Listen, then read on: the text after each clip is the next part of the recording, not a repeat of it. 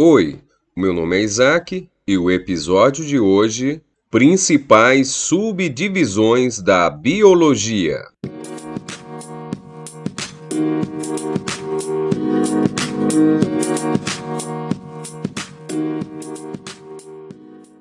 A quantidade de conhecimentos no campo da biologia é muito grande e tende a aumentar cada vez mais. Basta dizer que a cada ano são publicados mais de 400 mil artigos científicos sobre problemas biológicos.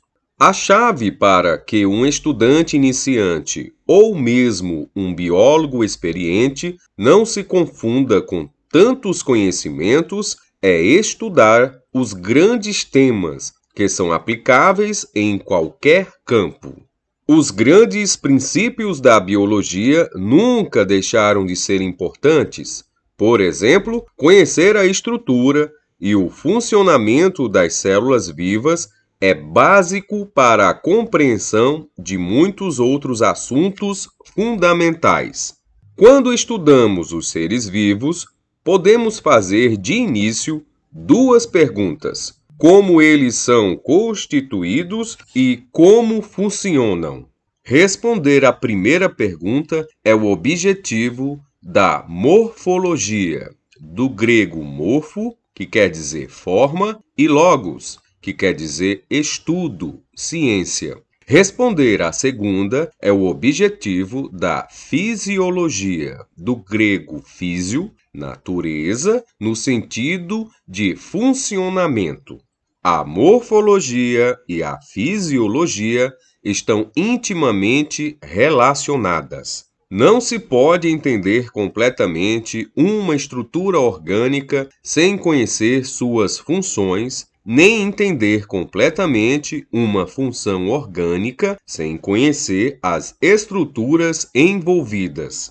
A morfologia pode ser estudada em diversos níveis. Desvendar a estrutura macroscópica dos organismos é objetivo da anatomia, do grego anatome, que quer dizer dissecação.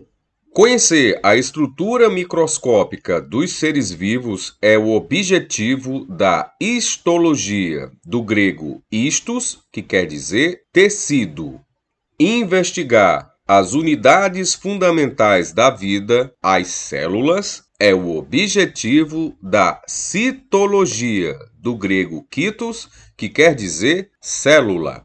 Esses são os três principais ramos em que se subdivide a morfologia. Um aspecto que chama nossa atenção é a enorme variedade de seres vivos existentes o ramo da biologia que se ocupa do estudo da diversidade biológica ou biodiversidade é a sistemática. Em meio a essa variedade, notamos, entretanto, que muitos organismos apresentam características semelhantes. De acordo com o grau de semelhança, os seres vivos são classificados em grupos, o ramo da biologia que se ocupa dessa classificação biológica é a taxonomia, do grego taxis, que quer dizer ordem, e nomos, que quer dizer lei. Outras questões que a biologia tenta responder refere-se ao crescimento e ao desenvolvimento dos seres vivos. Como é possível a partir de uma única célula invisível ao olho nu, desenvolver-se um ser tão complexo quanto uma pessoa? A embriologia, do grego embrion, embrião, tem como objetivo responder a essa questão. Uma das mais profundas questões em biologia refere-se à capacidade dos seres vivos de produzirem descendentes que se parecem com os pais, geração após geração.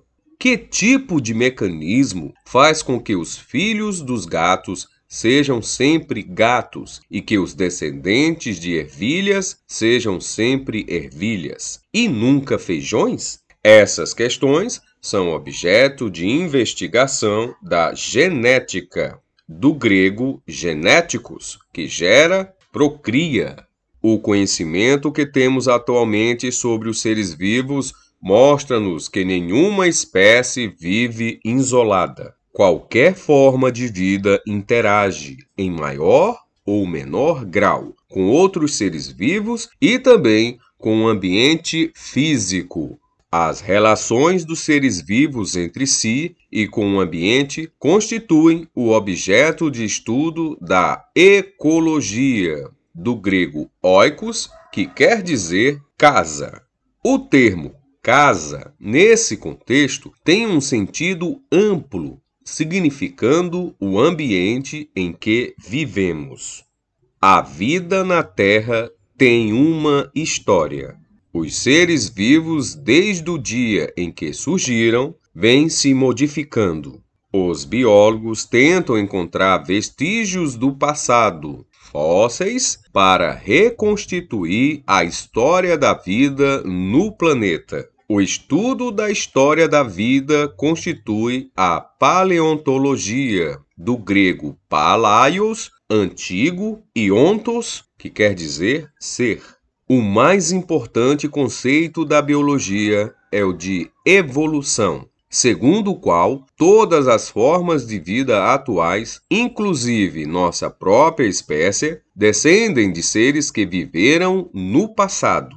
A evolução é um tema unificador, isto é, que une todos os campos da biologia em torno das ideias da evolução biológica.